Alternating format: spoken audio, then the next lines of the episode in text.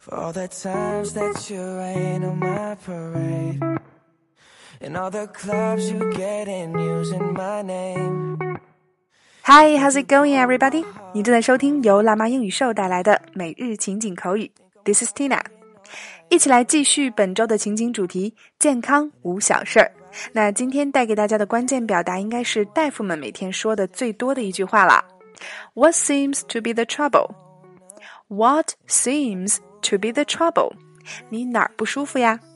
Okay, so now let's go straight into today's dialogues. Maybe you should know that my mama don't lie.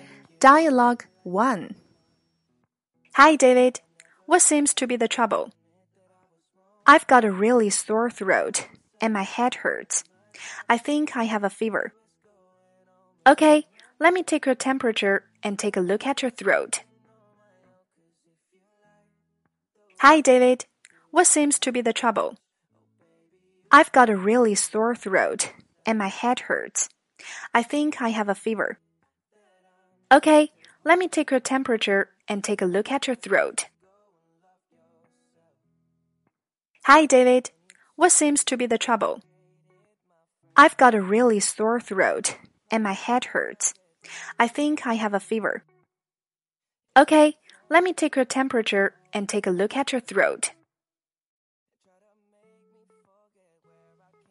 Dialogue 2 Hi, Tina. What seems to be the trouble?